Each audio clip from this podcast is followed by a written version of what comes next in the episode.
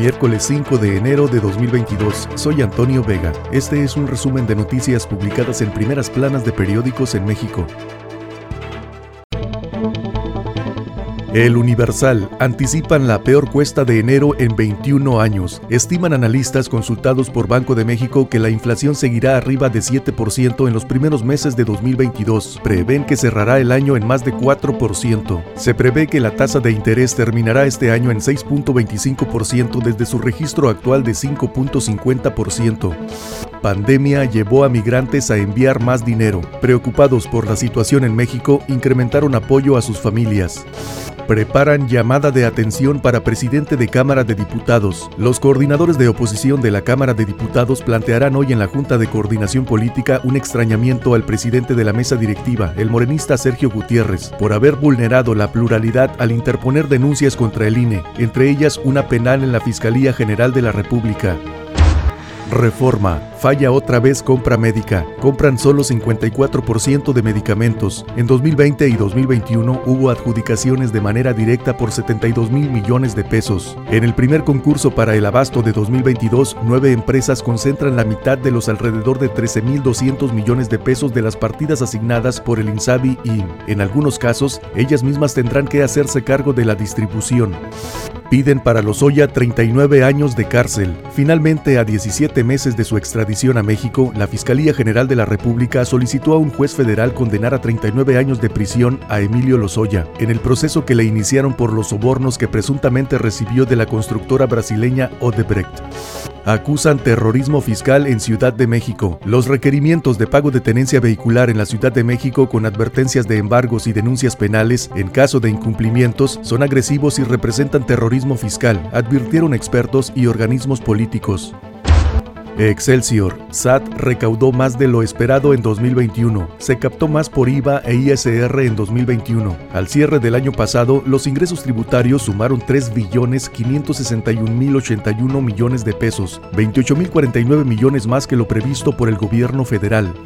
Estados Unidos amplía a Tijuana el programa Quédate en casa. Activistas alertan por saturación de albergues. 6.000 migrantes pueden escoger los albergues de Tijuana, pero 9.000 personas podrán necesitar refugio. 70.000 personas que buscaron refugio en el gobierno de Trump tuvieron que esperar en México. El Heraldo. Vuelven picos de contagios, 15.184 en 24 horas. La cifra reportada ayer es la más alta en cuatro meses. Los casos activos estimados de COVID-19 pasaron en un día de 47.874 a 61.477. La razón. Suman en Insabi dos años sin definir reglas de compra de medicamentos. Auditoría de Secretaría de la Función Pública revela deficiencias que pegan al abasto. Revisión detecta vacío de programas y procedimientos. Esto, a pesar de asegurar que el suministro de medicinas es una de sus funciones principales. Desde mediados de 2021 se advertía riesgo de desabasto. Hayan también inconsistencias en contratos y retraso en pago a proveedores. 24 horas. 2021 con más muertes por COVID-19 que 2020. Se saturan módulos de pruebas en 14 entidades. De acuerdo con actas de defunción, del 1 de enero al 20 de noviembre de 2021 murieron por coronavirus 237.717 personas en México, cifra superior en más de 23.000 a 2020. Durante la pandemia, Registro Nacional de Población contabilizó 157.000 fallecimientos más que los registrados por la Secretaría de Salud. La Universidad de Reportó más decesos diarios desde el 3 de enero y proyecta un pico a mediados de febrero. Ayer el país rebasó los 4 millones de contagios y López Gatel tiene catarro.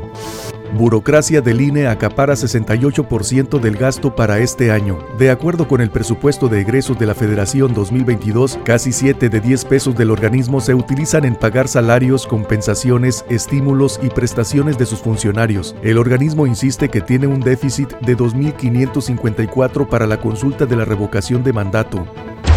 El Sol de México. Como soy tan buena gente, me saco fotos. El gobernador de Morelos pide que lo investiguen. El Cuau niega algún vínculo con los líderes del narcotráfico con los que aparece retratado. El gobernador de Morelos, Cuauhtémoc Blanco, asegura que no pacta con delincuentes y que la fotografía en donde aparece con tres líderes de grupos del crimen organizado la ve como una más de las que se ha tomado.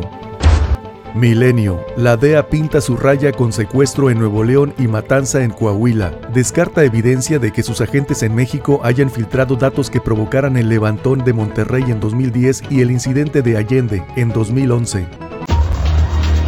Este es un resumen de noticias publicadas en primeras planas de periódicos en México. Soy Antonio Vega.